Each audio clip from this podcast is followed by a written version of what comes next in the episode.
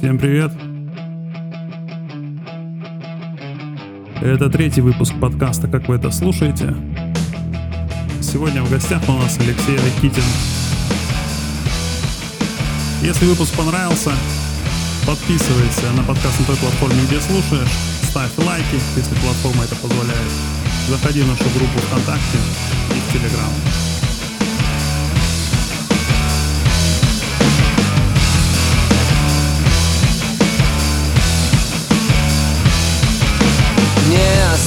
Осталось слов абсолютно Мне не нужен. Этот покой Тошно мне и душно, неразборчиво, мутно Слабой рукой.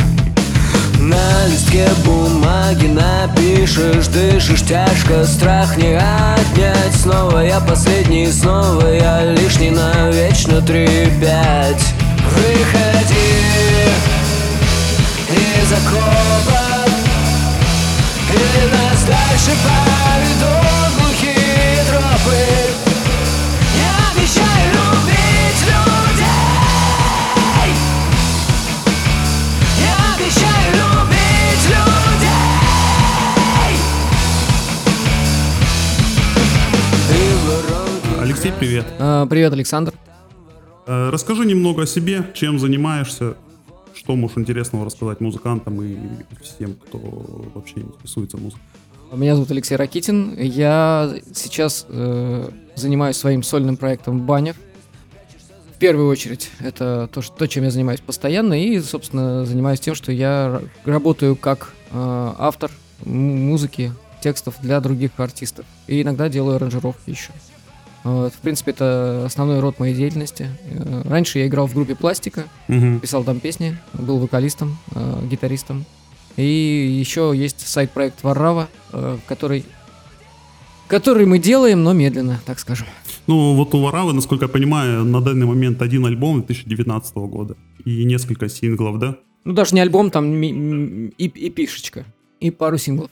Смотри, вот по поводу проектов, по поводу пластики, насколько я смог изучить интернет, группа существовала с- аж с 2001 года, правильно? Да, Немного изучил дискографию, альбом всего один за все это время, как таковой вот прям записан альбом. ну, альбомов э, очень много, и просто из-за того, что мы начинали в то время, когда еще стримингов не было, э, есть определенная неразбериха с э, дискографией.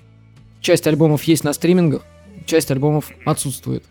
Альбомы, начиная с 2001 по 2008, есть на стримингах. Их, о, их 6, ну, 5-6, короче. Вот просто надо считать сейчас. Там есть двойные альбомы, три двойных альбома там точно есть. Вот. Э, Потом с 2009 альбома до 2012 их нет на стримингах. И альбом, собственно, последний 2015 года «Лети лепесток», он есть на стримингах. И еще есть альбом на стримингах 2010 года, который, который мы записали как раз таки с пластикой, когда заключили, ну, когда мы стали сотрудничать с, с Бурлаковым и с лейблом. И, собственно, мы эт- этот альбом мы э, записали уже на лейбле, и поэтому, наверное, он высвечивается везде как официальный. Вот. А, который пластика-пластика так и называется. Но на самом деле альбом э, и уже мы на лейбле после того, как пластика этот альбом записала, и мы уже на лейбле несколько альбомов записали. Но из-за того, что мы еще записывали альбомы, когда не было стри- стримингов, и вот эти э, альбомы, они, ну, в- мы, в общем, юридически не смогли их пока оформить, чтобы выложить на стриминги. М, ну, понятно. Просто я почему спрашиваю, я думаю, не только для меня будет такая ситуация. Изначально я, когда, ну, вот, начал смотреть, это был проект э, Банев, тот проект, которым ты сейчас занимаешься. Начал изучать историю группы Пластика, ну, думаю, в интернете-то что-то должно быть. А оказывается, я же знаю эту группу, я слышал там часть песен. Это, это, да, это было для меня открытие, причем я слышал их, ну, вот как раз-таки в те времена, когда, видимо, эти треки записывали. Здорово, здорово. Мир тесен, мир музыки тоже. Да, мир тесен, интересно. По проектам, в принципе, поговорили. Давай остановимся, наверное, на актуальном проекте Банев. Что это за проект, э, кто в нем участвует? Вот расскажи вкратце. Изначально я Банев задумал, ну и сделал в 2012 году, 2012. Э, Мы, ну, просто мы пластика играли прям рок-рок такой, и все мои попытки экспериментировать, ну, э, в рамках пластики, как бы... Ну, дело в том, что в пластике в определенный момент э, стал сочинять песни я, в, ос- в основном. То есть, когда мы делали пластику изначально, были другие музыканты, и это было такое сотворчество, там многое со- сочинялось э, совместно, вместе. Мгм. Э, Там с гитаристом мы сочиняли, а постепенно менялись музыканты, уш- ушли музыканты, с которыми мы сочиняли, и пришли музыканты другие, которые не очень э, участвовали в процессе сочинения песен. Э, Именно сочинение песен, мелодий, там, текстов э, и так далее. И, и, собственно, мне хотелось экспериментировать, и я хотел бы заниматься больше, э, ну, не то, что больше, параллельно, я хотел в пластике больше заниматься такой музыкой с экспериментами, с, с электроникой, короче, с индюшатиной, какой-нибудь там, не знаю, шугей, шу- шугейс там и так далее. Но, как бы, ребята все-таки, мы играем рок-н-ролл, ну, рок, альтернативу, там, гра- гранжуху. Вот, и я решил сделать Банев как э, параллельный проект, чтобы там у меня не было ограничений никаких. Мгм. То есть хочу рок, играю рок, там, хочу инди-поп, делаю инди-поп, хочу поп-музыку, делаю поп-музыку. В общем, такое, короче, отдушина моя, да. А, И изначально этот проект э, э, я сделал под себя. И, и делал его только один. Ну, то есть полностью. И первые альбомы Банева записаны... Первый альбом Банева записан полностью, я в одиночку. Вторую пластинку Банева «Глубина» мне помогал один человек. э, запи- Он некоторые партии гитары записывал, э, Алексей Волков. Мгм. А, Потом, потом некоторые партии бас-гитары на следующий альбом записывал Олег Шмелев из, из пластики, как раз бас-гитарист. Вот. Э, Но в целом, в основном, все равно я делал все. Ну, то есть, и запись, сведение, сочинение песен, естественно. То есть, Баневе по поводу сочинения песен я один полностью это все делаю. Вот. Единственный период Банева, когда у меня был полный состав, такой прям, э, и, который мы, и состав, который записал альбом. Э, Это альбом Банев 2018 года, одноименный. Мгм. Там э, мы играли вместе с Семеном Астаховым и Мак- Максом Горьким из проекта Горький, если Мгм. может слышал. Вот он, он, он на бас-гитаре играл у меня. И вот мы целый год играли вместе, как вот живым бэндом, прям рок, рок-состав, и, и записали альбом вместе. Вот. Это единственный был момент. Все остальное, все остальные, все остальные пластинки записаны мной од- одним. Ну, понятно. То есть, в том числе и вот есть я- последний альбом 35. И последний, и предпоследний, и предпредпоследний. Такое. Ну, то есть, э, изначально, я так понимаю, такая концепция у проекта, что ты делаешь без оглядки на других участников, ну, потому что, как минимум, их нет. Делаешь то, что сам считаешь нужным, интересным, правильным. Там. Да, возможно, это как бы эгоистично, конечно, достаточно звучит, но э, э, это, это, это правда, так и есть. Э, В бане, в бане это моя, Банев это моя отдушина, и я в нем занимаюсь тем, чем мне хочется в данный момент, без оглядки, да, на мнение музыкантов, как бы это не прискорбно звучало. Вот, хотя, опять же, при всем уважении к- ко всем музыкантам, которые со мной играли, они все замечательные. Ну, хорошо, а вот в других проектах, э, Варава в пластике, то есть, э, каково было влияние музыкантов, которые не писали сами песни, но вот участвовали в аранжировке, на... до какой степени они могли решать, как это должно выглядеть? Варава это проект двух человек, меня и Владимира Вараксина из группы «Туризм». Так, А, И там аранжировками занимаюсь я, тоже пол- полностью аранжировками занимаюсь я. Единственное, что Вова иногда записывает гитары, какие-то наработки, которые гитарные он приносит, я их оставляю. Вот. И, ну, и Вова сочиняет, и, собственно, и не только сочиняет, предоставляет вот, эти, вот, эту, вот, вот эту народную э, фолк э, компонент, фолк-компонент э, в, в проект. То есть а, за фолк ответственен полностью он. То есть все вот эти ну, его, его все вокальные партии, его все тексты он сам сочиняет. Или, собственно, берет из, э, ну, из, ар- из архивов своей головы, где он, он просто фольклорист, и он знает огромное количество народной музыки. Собственно, ее, мы ее используем в проекте. Вот. э, Ну вот, вот он, он делает большую часть работы, скажем так. Варава это прям такой совместный, совместный настоящий проект. Вот. А в, в пластике музыканты ну, собственно, в рок-группе э, аранж- аранжировки создаются все равно более-менее совместно. Ну, то есть э, на репетициях в основном. Ты приходишь на репетицию и вчетвером или там в пятером пытаешься наковырять какой-то, какой-то трек. Ну, собственно, барабанщик сочиняет в основном свою партию барабанов, да, там гитарист свои, свою, свою партию, бас-гитарист свою, но мы их корректируем коллективно. Вот. э, Я не думаю, что прям э, я давлел Но, безусловно, но, безусловно, как автор песни, естественно, у меня в голове есть какая-то сложившаяся картина, как песня должна звучать, когда я ее приношу на репетицию. Поэтому, естественно, мое, мое влияние есть. То есть я, э, вот, парни, вот есть такая песня, она вот, должна звучать вот так-то и так-то. У меня есть в голове там уже определенные партии, которые, которые я, наверное, навязываю э, в определенной степени. Вот так. Ну, то есть и в дальнейшем в процессе, когда они предлагают там свое, ты уже там решаешь и корректируешь, да-да, нет-нет, подходит, не подходит. Ну, не то, что я решаю, я не прям как вот прям э, авторитарный лидер. Ну, то есть уже решаем коллективно, но в пластике именно. Вкратце поговорили про проекты, э, про основные во всяком случае, потому что, насколько я понимаю, это не весь список твоих проектов, в которых ты успел поучаствовать там, в той или иной роли. Ой, просто ну все вспоминать, это уже такое там и- и- старье, уйдем в 90-е годы, и там, Ага. и, и там мы закопаемся, короче. Понятно. Да. Тут э, предлагаю обсудить тогда другой вопрос. Ты уже упомянул, э, ты пишешь песни для других артистов. Э, вот как ты к этому пришел? Может быть, расскажешь про первый свой такой опыт? Да, не вопрос. На самом деле, во- в этом большая доля случая была. Ну, мы в десятом году как раз пластикой, в девятом году заключили э, контракт с лейблом Velvet Music. Мгм. И, собственно, мы на, пластика на Вельвете была некоторое время. И в этот период э, с нами, на- и до сих пор, кстати, на Вельвете до, э, певица Елка Мгм. а, работает с Вельветом. И, собственно, мы параллельно были э, два проекта, которые, которые продюсировал э, лейбл, ну, занимался менеджментом. А, И, собственно, в какой-то момент меня просто они ну, спросили, э, Алену Михайлову, которая руководитель лейбла, она спросила, слушай, Леша, а ты когда-нибудь писал для других артистов? Я говорю, нет. Она говорит, ну, а ты хочешь попробовать? Я говорю, хочу. Ну, вот для елки нужна песня какая-нибудь. Попробуй что-нибудь сочинить, послушай, что она там поет, э, повнимательнее, попробуй сочинить.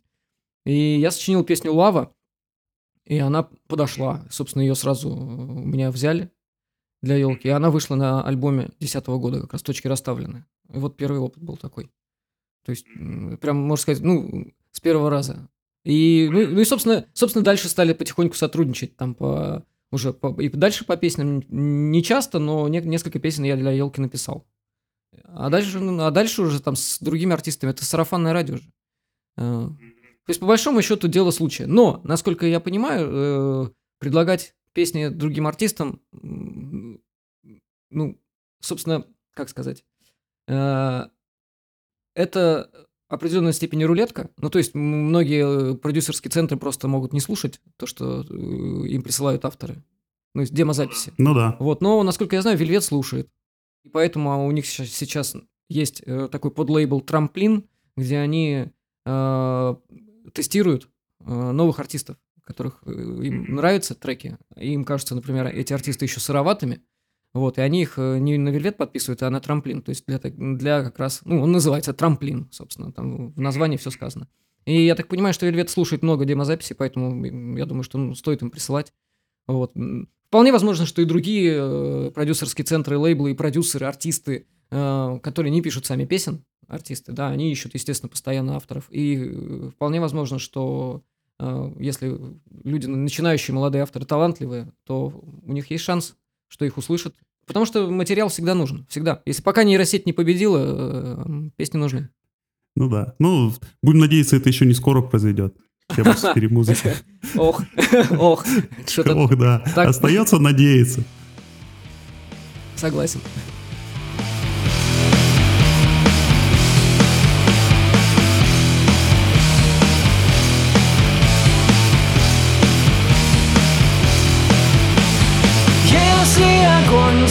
Запечатает мне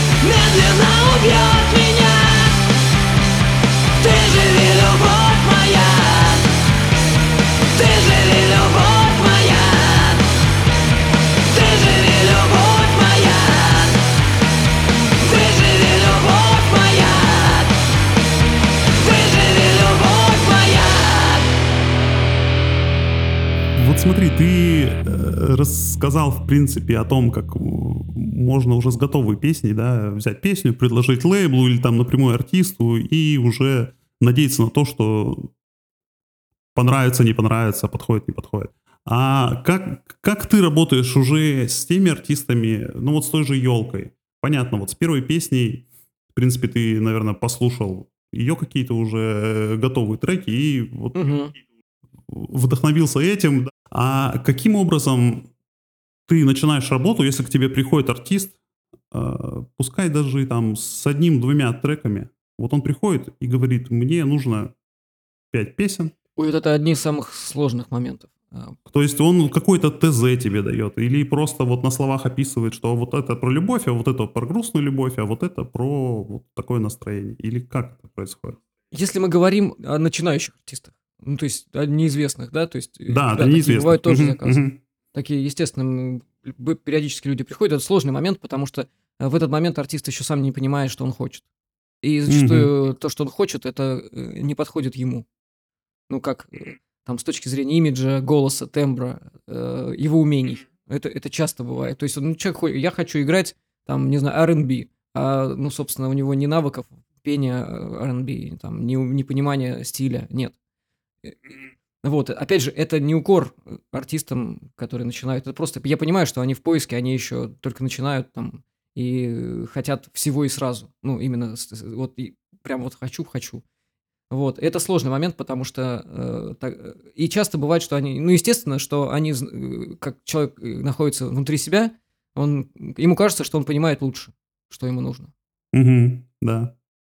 И здесь часто бывает непонимание между артистом и автором, потому что э, я как, как человек, который поопытнее, да, я могу, я начинаю предлагать что-то, а, но, ну, в общем, короче, начинающие артисты самые трудные, потому что они не гибкие, я бы так сказал. Не гибкие, и самое главное, они не понимают еще, что им нужно и что они умеют.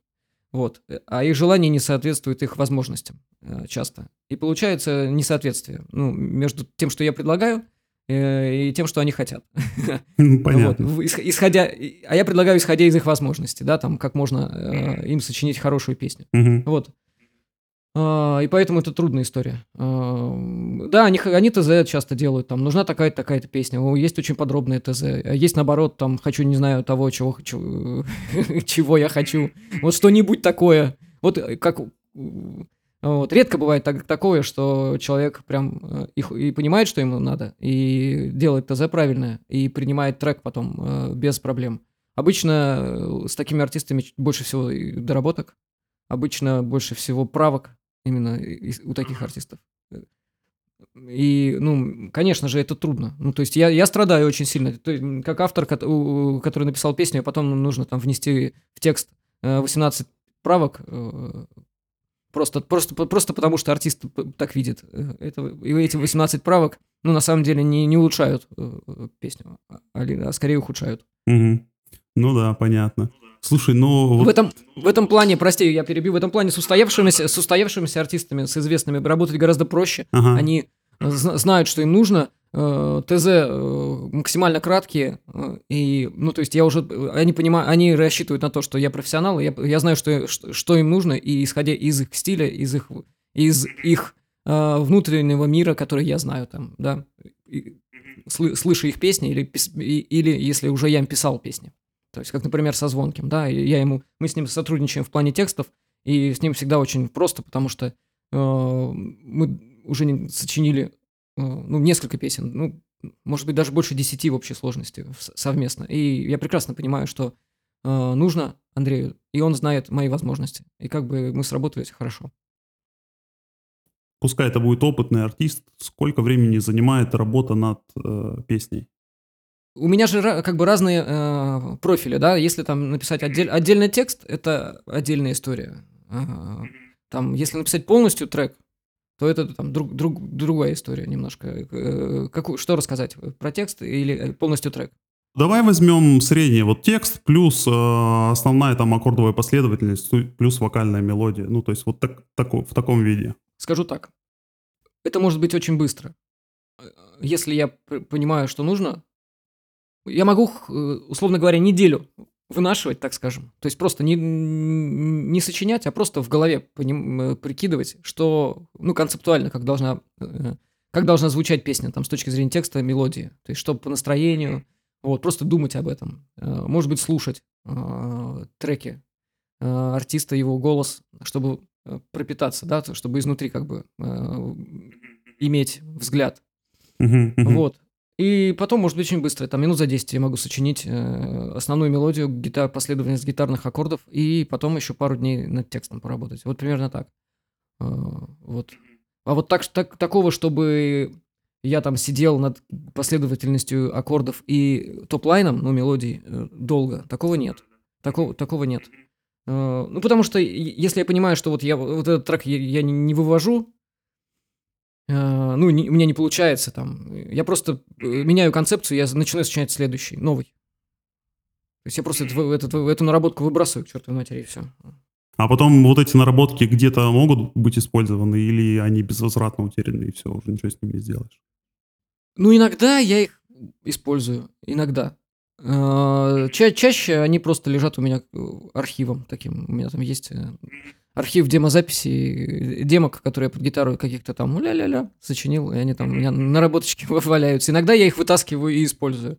Это вот как, как, как э, какой алгоритм и почему я э, обращаюсь к, к старым демкам и почему я их не использую или использую какие-то, я не могу объяснить. Это кучу там вводных, э, настроения, стилистически они могут быть э, под, подходящие. Вот, например, для последнего альбома Банева, да, я использовал, наверное, штуки три старых-старых-старых моих просто гитарных рифа, которые у меня валялись там годы. Я их просто не трогал.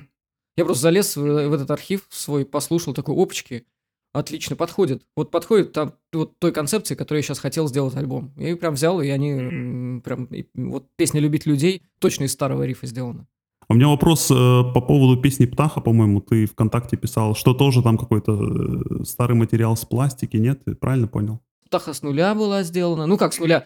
У меня был старый-старый риф, но он был не из пластики, он был из бани э, в, тот вре- в то время, когда мы вживую играли с пацанами. То есть, ну, это, это был мой риф, и как бы... И мы его пытались что-то делать, ковыряли, и не, не сделали, в общем. Не получался он у нас. Э, я просто, э, когда я понял, какой я хочу альбом записать, именно такой прям, как будто я возвращаюсь ну, в 90-е. Вот. И я такой, о, этот риф как раз подходит. Это прям риф 90-х, музыка Сиэтла. А, почему нет? Понятно. Все-таки пригодился, да, спустя, спустя годы. Ну, я и да. Э, э, ну, как-то легко я его доделал. Я понял, как он должен звучать, э, сочинил, сочинил туда текст, и все, все прям шух, родилось. Птах, птаха и вылетела, можно сказать. А, смотри, вот если все-таки говорить не о личном проекте, а о написании для других артистов, сколько, сколько ты можешь писать песен, э, не знаю, в неделю? Насколько ты продуктивен в этом? Нужно ли тебе какое-то время после того, как ты поработал над одним треком, написал его, сдал заказчику? Если у тебя есть заказ на второй, ты можешь тут же сесть, поменять э, тему, концепцию, в которой работаешь, тут же начать э, придумывать, или нужен какой-то гэп, чтобы все-таки отдох, отдохнуть немного. Ну, скажем так, э, эксперимент, ни, ни разу не было такого чистого эксперимента, чтобы у меня было, э, чтобы я работал только над э, материалом для других артистов и ничем больше. То есть, на, на самом деле, я, я думаю, что вряд ли бы я вы, выгреб подряд несколько треков в течение там месяца, условно говоря, пять треков для других артистов. Это реально тяжело. А, ну, потому что это сопряжено с контактами с, с этими артистами, с обсуждениями, справками. То есть это все равно и нервы, и ты немножечко такой... Чем больше правок, тем больше ощущение, что... Э, ой, что-то я не то делаю. Там начинается самокопание. И э, чем больше самокопания, тем на самом деле хуже. ну, такого само- самокопания дес- деструктивного, да, Э, когда, когда ты типа, ой, я плохо сочиняю. Вот. Не, не, не в плане самокопания, там, а вот э, анализа и изменения к лучшему, да, а вот именно такой, когда начинаешь закапываться в своих э, эмоциях дурацких, ненужных. Вот. У меня просто есть э, отдушина, опять же, там, в виде своих проектов, или там, я, или в виде заказов на аранжировки, когда я могу просто переключаться между, э, переключать режимы. Это очень классно. Когда ты переключаешь режимы между, там, о, я сейчас сочиняю текст, а, прихожу домой, там, записываю бас-гитару для себя, там, просто э, в удовольствие. Вот, потом э, занимаюсь аранжировкой для какого-нибудь там, ну, для, например, для Ступы, для Константина Ступина, там, Мгм. хоп, тоже переключается ре- ре- ре- режим. Потом я еду куда-нибудь куда-нибудь на море и в автобусе сочиняю э, текст для Звонкого. То есть, э, в принципе, процесс идет постоянно. Сколько я могу треков так, э, написать в чистом виде, у- у- если убрать переключение режимов? То есть, вот у меня там, не знаю, Вполне возможно, что, ну, наверное, 3, 2, 2-3 подряд выгребу, но нуж- нужно будет переключиться после этого. Наверное, за две недели могу сделать э, три трека, но потом нужно обязательно, обязательно переключиться и отдохнуть, потому что это очень ис- иссушает. Ну, это трудный процесс, трудный процесс, который э, сопряжен именно с тем, что ты делаешь не для себя. Когда делаешь для себя, ну, можно прям подряд штук 10 сделать и особенно не устать. Мгм. Вот есть такая, не знаю, может, у других э, авторов по-другому, у меня так. Э, Потому что, когда я делаю для себя, я ничем не ограничен, да? То есть ни, ни форматными рамками, ни ТЗ, ни- ничем. Э, И я более свободен, я, на- надо мной не давлеет я. Ну, понятно, Я не сижу и не говорю, так, так что ты тут мне не давай-ка... Ну, то есть я, в согласии с собой как бы нахожусь. Понятно, что я меняю там треки, я работаю над ошибками, вот, и что-то мне не нравится, что я делаю для себя. Э, Естественно, это, это нормальный процесс. Но когда ты работаешь с другими, то, э, ну, психологически это сложнее, и, наверное, не знаю, не больше трех треков, наверное, за две недели я бы сделал. Из того, что ты сказал, мне кажется, это лучшая иллюстрация поговорки, что лучший отдых — это смена занятий. Ну да, естественно. Ну и плюс там, э, естественно, переключения обычные, там, чтение книг, просмотр, не знаю, кино, э, обычная прокрастинация в интернете, это тоже все как переключение за- за- э, режимов занятий. Вот общение с детьми, не знаю, прогулки, это отдых нормальный, да. Путешествия, в конце концов. Иногда перегружают тоже очень хорошо. А как ты это делаешь, если эта песня потом будет в твоем личном проекте? То есть, э, есть ли у тебя заранее тема, какая-то концепция э, трека? Либо сразу альбом, а потом эту концепцию ты разбиваешь по, главам и каждый трек сочиняешь отдельно? Вот как это происходит?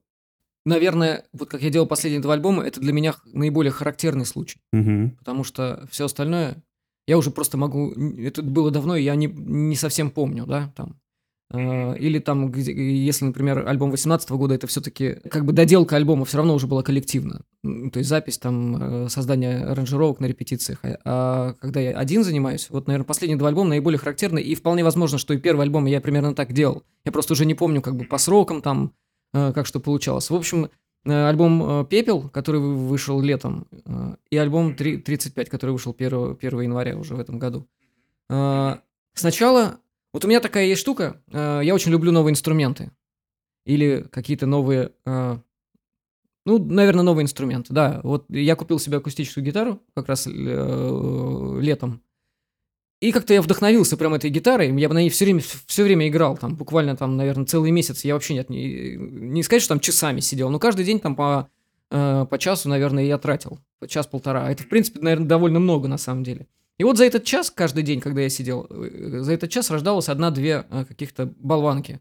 То есть мело- мелодия, ну, topline и аккорд, и аккорды. И таких э, болванок у меня за месяц там э, выпилилось, наверное, ну, штук 20. И они, естественно, объединены а, а, а, общей, общим настроением, потому что я э, тогда слушал определенную музыку, там, да, э, и вдохновлялся ей. Плюс там события, э, которые происходили в мире, я ими тоже вдохновлялся. Книжку читал, книжки читал тоже. И, все это как бы сложилось в, в настроение этих наработок. То есть их штук 20 было, они прям очень друг на друга, не то что прям похожи, да, но стилистически я понимал, что это вот в, одно- в одном ключе. И когда они у меня штук 20 появилось, я такой, оп, ну вот, и считай, можно их доделывать, взять и доделать, и будет альбом достаточно концептуально звучащий. В общем, исходя из того, какие наработки, это слышно, э, э, они сами рождают аранжировки, я бы так сказал. То есть я по большому счету не, не, не думал над ними, не сидел. Это как... Они сами выращивают аранжировки. Вот это очень органический процесс. То есть э, для меня, ну, э, если, когда я слышу э, просто вот гитарная партия и вокал свой, я, у меня сразу в голове есть картина, какая, как примерно должна, должна звучать э, эта песня в будущем. Вот. И, собственно, я их взял и, и доделал в той концепции, которая у меня в голове была. И также с альбомом 35. Э, так все сложилось. Я смотрел определенные фильмы, смотрел, читал книги, думал, злился, там, э, потреблял эту информацию, прокрастинировал. И одновременно я играл на электрогитаре, собственно, и сочинял гитарные рифы. Прям, ну, чтобы это жестче было. И на их основе у меня рождались вот эти болваночки, да. То есть э, концептуально сразу было понятно, что это гитарная и жесткая, жесткая музыка э, по концепции. И они, э, вот эти все наработки, они как бы и, изнутри уже в них заложен э, зародыш аранжировки. Я не знаю, как у других авторов. По моим ощущениям, э, практически в любой мелодии э, уже заложен зародыш аранжировки, его нужно только услышать, увидеть. Но э, а что делать вот с теми болванками, опять же, повторюсь с вопросом, которые, вот ладно, ты сочинил 20 болванок, но не всеми же потом ты смог воспользоваться. И их... Нет, не всеми, конечно. То есть есть ли какой-то рецепт, что делать, если вот застрял во время э, сочинительства? Или все-таки даже если себе все равно застрял, э, закрываешь, начинаешь заново что-то другое? Рецепт простой, просто отложи в сторону, если застрял. Я так думаю. Нет смысла э, выпиливать лобзиком из последних сил то, что тебе не нравится. Или то, что не идет. Потому что если не идет, то значит, скорее всего, не лежит у тебя душа к тому или иному треку.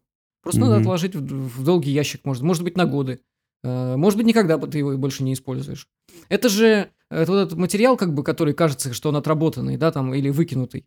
Это же э, необходимость, необ, необходимая вещь. Э, не бывает такого, что ты делаешь, и все идет в работу, и все получается.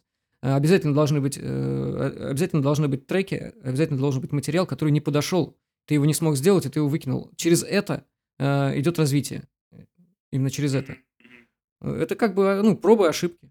Вот так. А без проб и ошибок, ну, без, мне кажется, ну, нельзя не ошибаться с тобой как с опытным музыкантом, разносторонним, причем в разных апостасях, попробовавшим себя и делающим это профессионально, хотелось бы поговорить о том, что делать тем, кто только начинает. А, вот где можно хотя бы начать учиться сочинительству, аранжировке э, песен, как это делать только практика или есть какая-то теоретическая часть, э, которой можно воспользоваться, не имея музыкального образования? Ну, то есть уже упустил, уже во взрослом возрасте, но хочется это делать. Вот как? У меня все было очень постепенно. Ну, то есть я, если э, послушать там, треки, в которых я участвовал как автор, там треки 97 -го года какие-нибудь, ну это ужасно. То есть там есть зародыш, что у меня до сих пор я исполняю, есть песни, которые я сочинил в 97 году, сейчас они, конечно, звучат, которые я пою, они звучат хорошо. Но так, то, как я их исполнял тогда, там из этого услышать, что это что-то хорошее, или понять, что это там, в этом есть какое-то здоровое зерно, очень сложно, потому что, ну, абсолютно не профессионально, не э, мимо нот, там грязно, криво и так далее. Ну, то есть, ну, обычная работа дилетанта. Э, и это нормально. Ну, то есть, э, я что хочу сказать, что если ты начинающий там автор, музыкант, то важно не останавливаться. Ну, важно все, все время... Э, как, как этому учиться?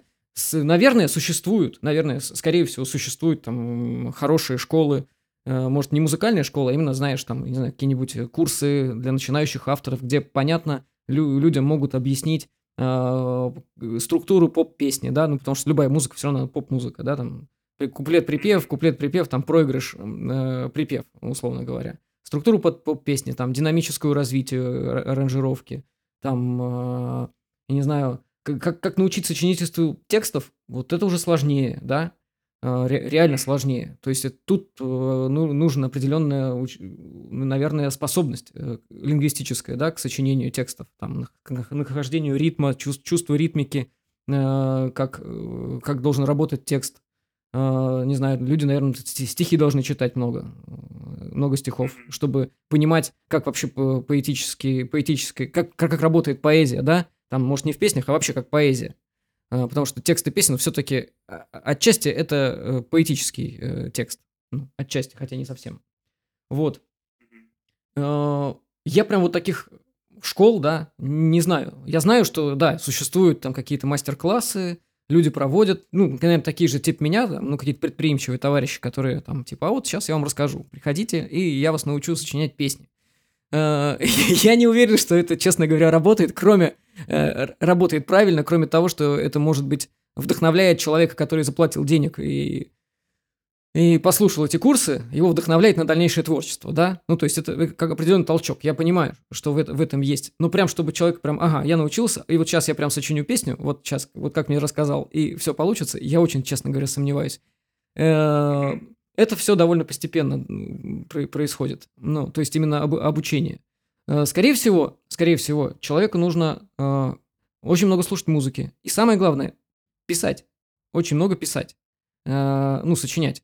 То есть э, прям сидеть и сочинять, сочинять, не обращая внимания на то, что тебе говорят твои родители, там, твои знакомые. Говорят, слушай, бросай ты это дело какое-то, ну, ну, займись ты чем-нибудь нормальным, а там музыкой будешь заниматься своей, там, параллельно. Получится, ну, получится, а не получится, ну, и, и забей ты на это. И очень многие люди останавливались на, на- на- на рубеже, когда там появля- появлялась семья, работа какая-то постоянная, и такие, о, ну, нафиг мне этим, этой музыкой заниматься, это, короче, какая-то лотерея какая-то с, с очевидным исходом, скорее всего, у меня ничего не получится. Ну и, собственно, отсеивались.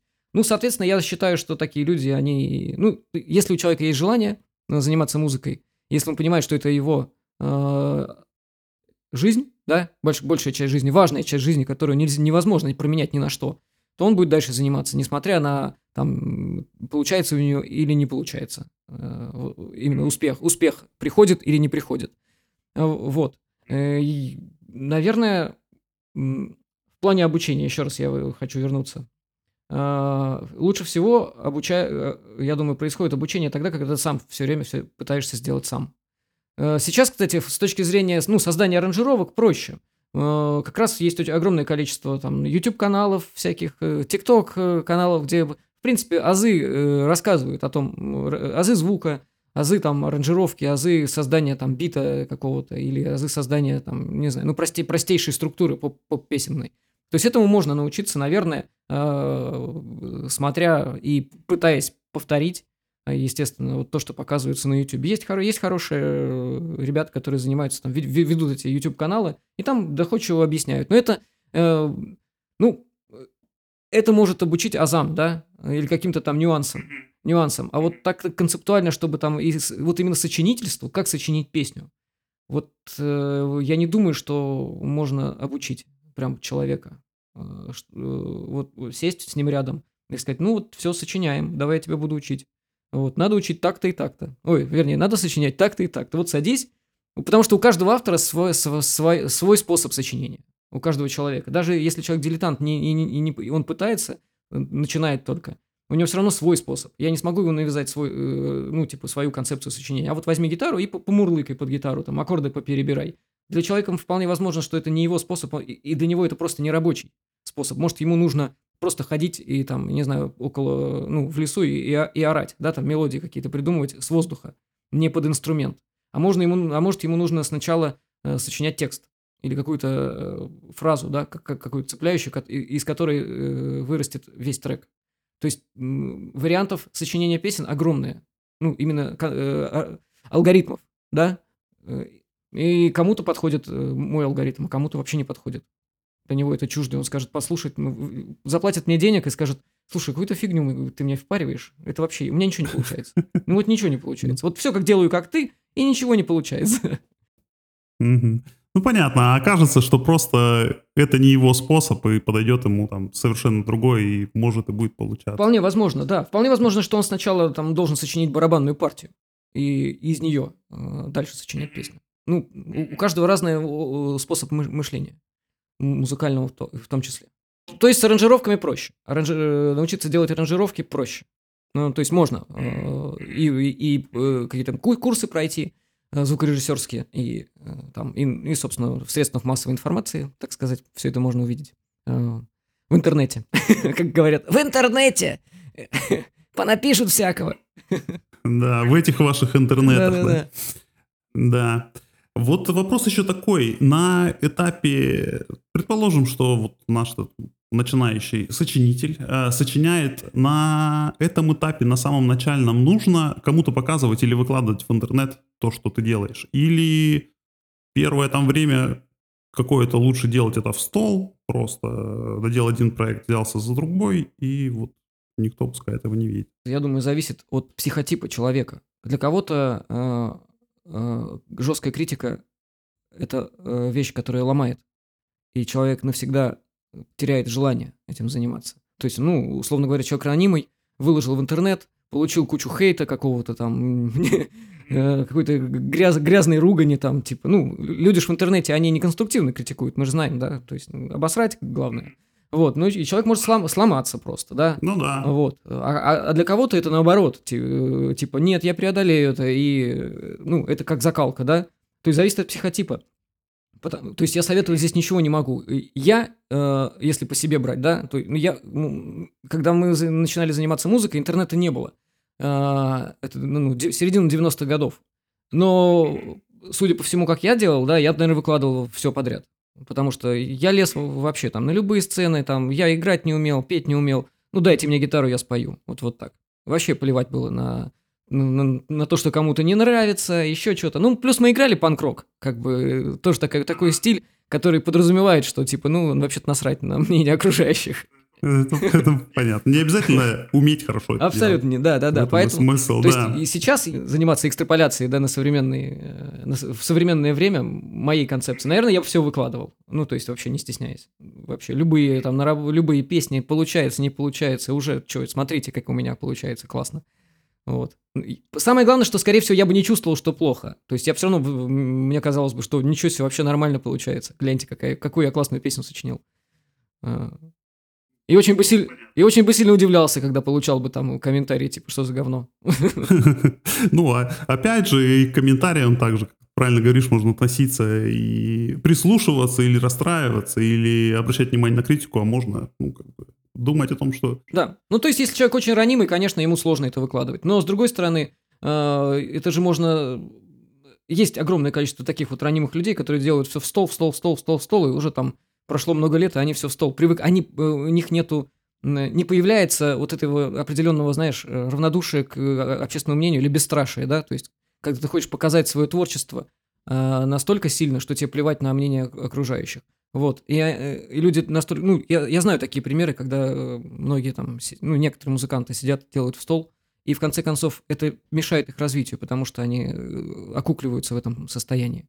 Просто они, видимо, в нужный момент не сделали этот шаг, да, который все-таки рано или поздно надо да, сделать. да. Поэтому, скорее всего, этот шаг нужно делать как можно раньше. Ну, то есть преодолевать вот это. Нужно понимать, что когда ты начинаешь, и даже не, господи, когда, не когда ты продолжаешь, или ты уже ты даже известный, там более-менее, э, я даже не про себя, а ну, я про очень известных артистов. Сколько они получают критики, э, хейта, там, э, неконструктивной критики, там, не знаю, ненависти и просто э, ну, отвратительных комментариев и в интернете, и не только в интернете. Но, тем не менее, они занимаются дальше своим делом. И этих комментаторов никто не знает, а этих артистов знают все. Ну и кто прав, как бы. Ну да, да, согласен, абсолютно согласен.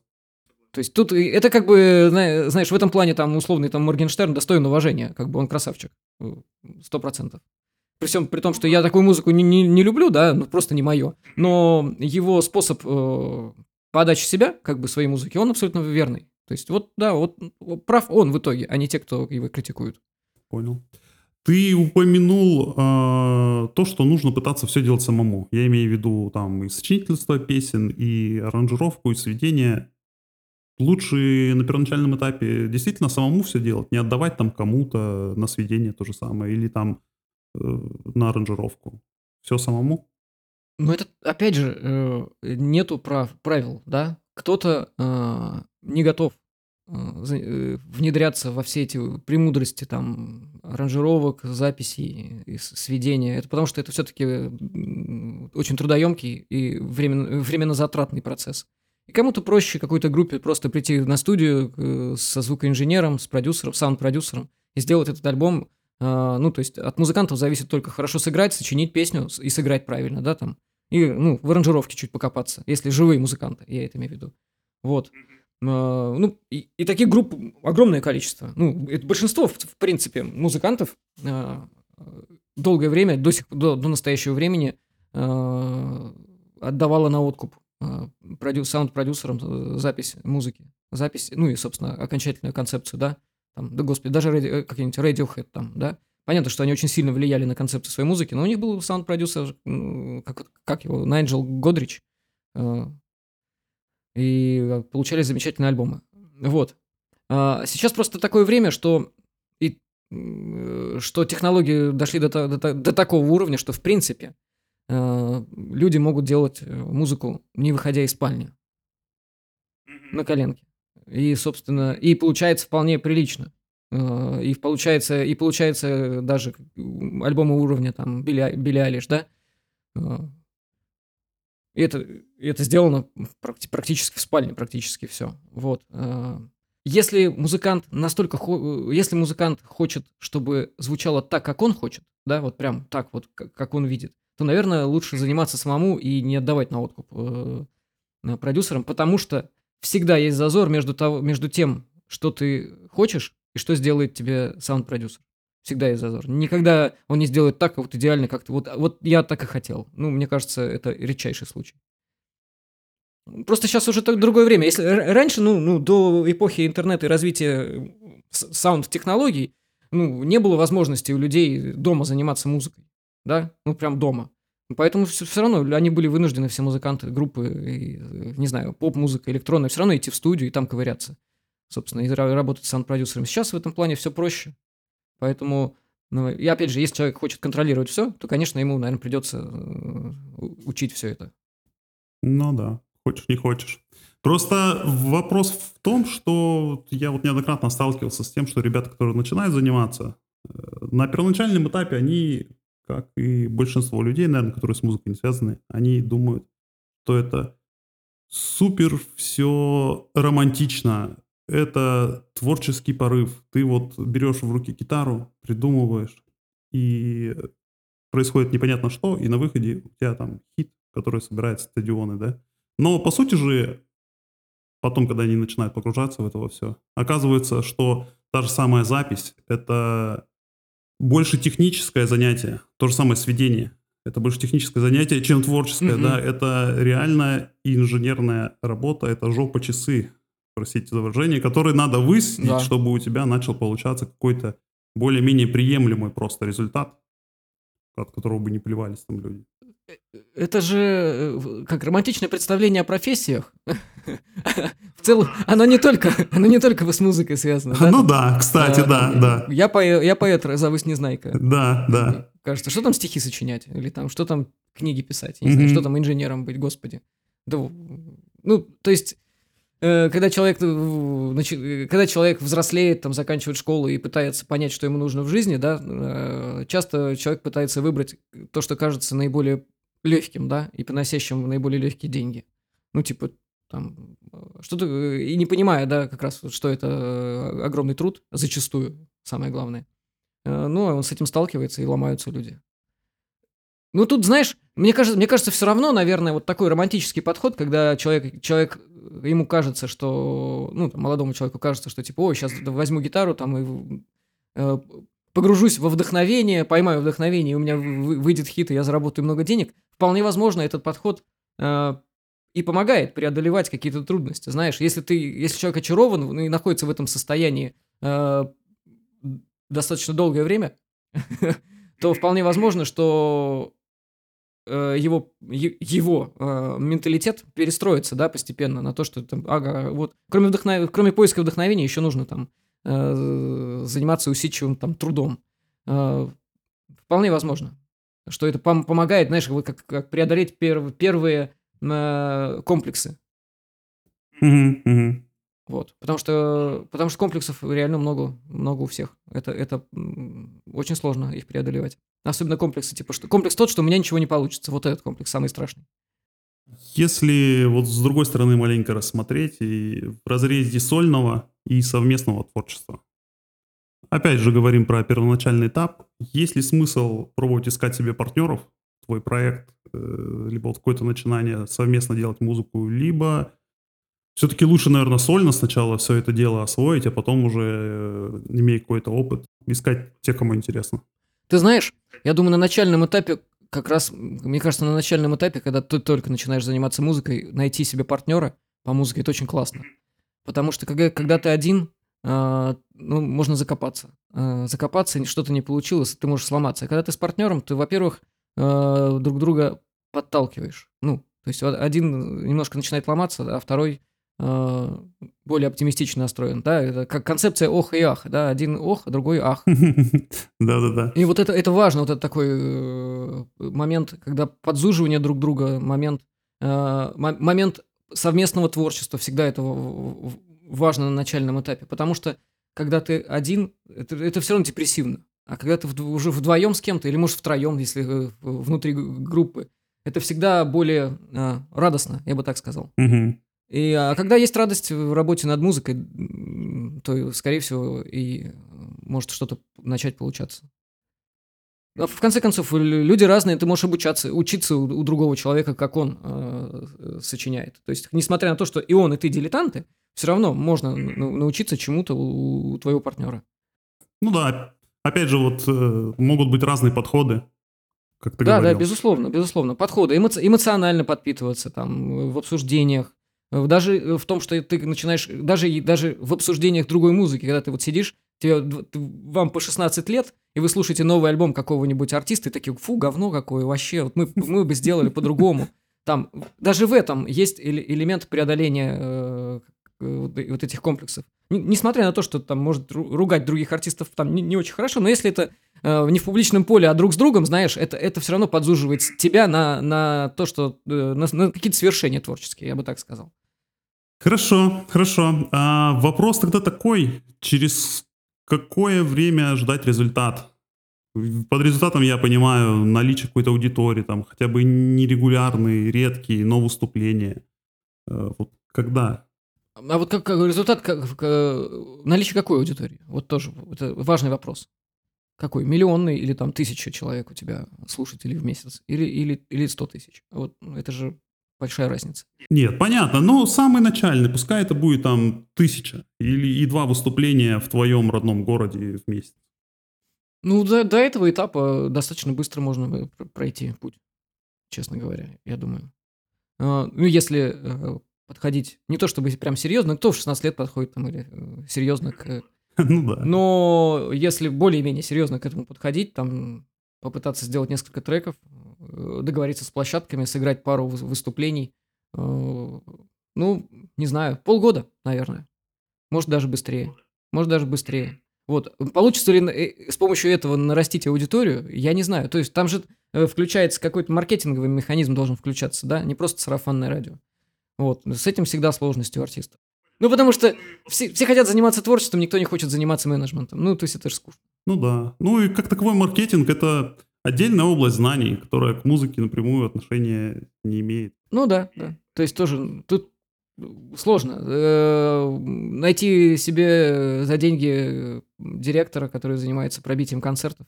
Э, Ну, обычно советуют, но я так понимаю, типа, найди себе и- инициативного друга, которому нравится ваша музыка, и который готов э, за бесплатно или за жвачку, там, ну, за проходку, или там за какой, за 10% со сборов с концерта, если вы уже зарабатываете, там, или за 15, за какой-то процент он готов тянуть эту лямку.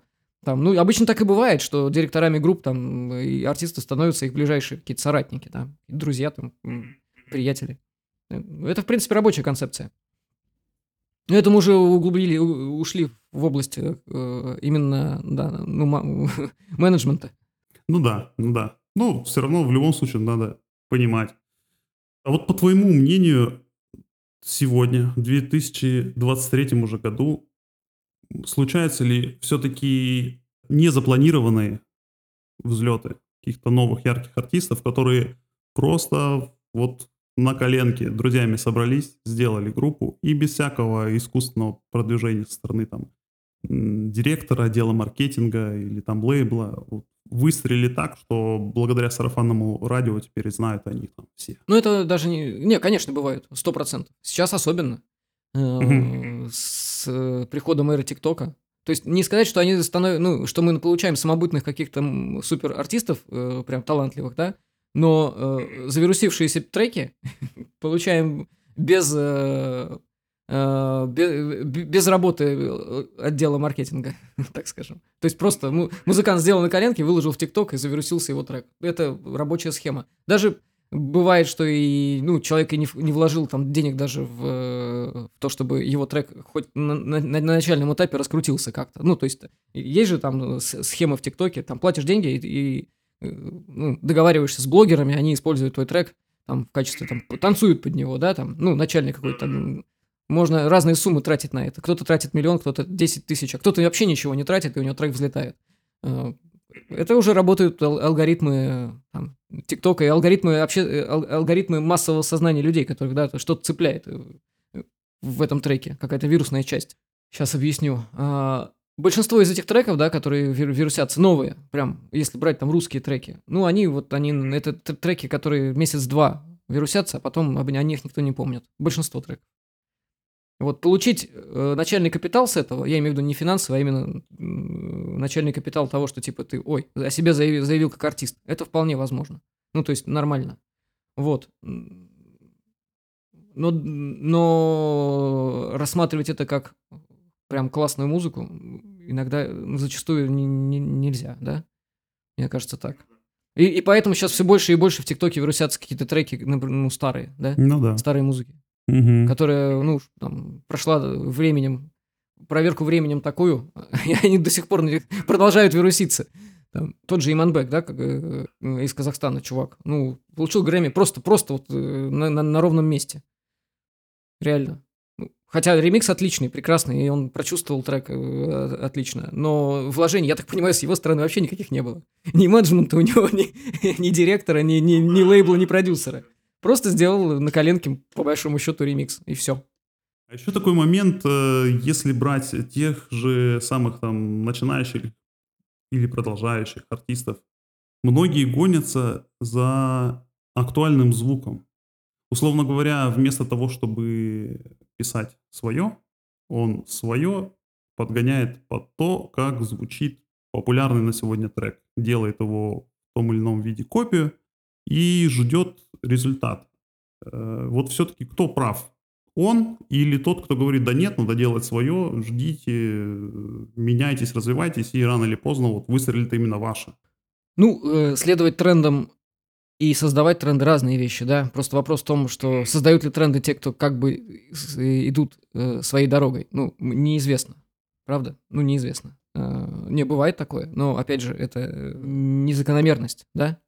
Ну, то есть иногда человек копается там и считает, что он создает полностью свое, и правда создает такое свое, что это слушать невозможно. Ну, потому что это прям совсем свое. Ну, будем откровенны. Какой-нибудь, ну, не знаю, человек ну, занимается, занимается нойз-музыкой которая не, не на ну, в принципе, похожа только на другую нойз-музыку, на вот что-то такое, например, да? Создает ли он тренды, да, вот можно сказать.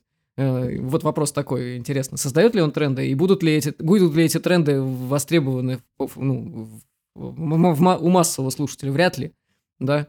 А следовать трендам, понятно, что ты все время как бы ощущение, что ты на шаг позади. Но с другой стороны, с точки зрения, наверное, как развития те- тебя как ремесленника, ну, именно умень, человека, который умеет создавать э, ак- быстро актуальную аранжировку, и хорошо, и правильно, и профессионально, наверное, с точки зрения э, обучения, да, это, это правильно. Слушать, разбирать новую актуальную музыку, понимать, э, пытаться понять, как она сделана, как она создана, из, из каких компонентов она создана, там, аранжировочно, инстру- по инструментам пытаться раз- разбирать и сделать что-то похожее, как обучающий элемент, это классно. Зачастую у людей получается и так и выстрелить, да, там, когда ты успел в этот тренд, сделал трек, и, и раз он у тебя тоже немножко взлетел, как бы. Ну, вполне возможно. Просто если человек как бы, ну, вообще творческий, да, он, он на этом не остановится. Он будет уже сам дальше заниматься тем, что ему, нрав... ну, что ему нравится, и пытаться э, разнообразить свое звучание, там, экспериментировать. Тут же главное экспериментировать. Главное это не бояться экспериментировать, не сидеть в... Ну, в... Вот, типа, как бы в музыке-то нет правил никаких. Нет правил. Поэтому, когда люди считают, что, типа, вот я буду пользоваться определенными правилами, и тогда у меня все получится, но это, наверное, неправильно. Это ты костенеешь. Вот. А в музыке нет правил. В творчестве вообще правил нет. Классно, классно. Спасибо. Я думаю, прям то, про что мы сегодня поговорили, будет безусловно полезно любому музыканту. Я рад был поговорить. Напоследок, Алексей, можешь рассказать, где э, тебя могут найти слушатели? Если заинтересуют треки, заинтересуешь ты, в каких соцсетях можно найти? Пока еще ВКонтакте я довольно плотно э, выкладываю свою музыку и веду именно, именно как соцсеть. Ну, не, не в плане, в том плане, что я не свою жизнь описываю, а именно с, с точки зрения следить за моей музыкой, да, ВКонтакте, наверное, для русскоязычного слушателя удобнее всего. Вот. Ну, а так что, ну, YouTube, э, наверное, если у кого есть подписка на Spotify, там все выходит. Сейчас у меня есть, есть и в ТикТоке э, аккаунт, Эм, ну, тоже ТикТок странная штука для меня. Я пока не... не- ну, я понимаю, что... Как это, я понимаю, как это работает, что с этим... Ну, я не знаю, что с этим делать, короче. В общем, именно с точки зрения, а моя музыка, а что я... Что, как я ее там должен как-то прод- продвигать или еще чего-то. Ну, понятно. Ну, в общем, в основ- основное это ВКонтакте и YouTube. Тогда прощаемся. Спасибо большое за разговор. Было приятно пообщаться. Благодарю, Александр, это было интересно. Я, на- и благодаря этому разговору я, может, даже для себя что-то новое выяснил. Отлично, отлично. Все, пока. Пока.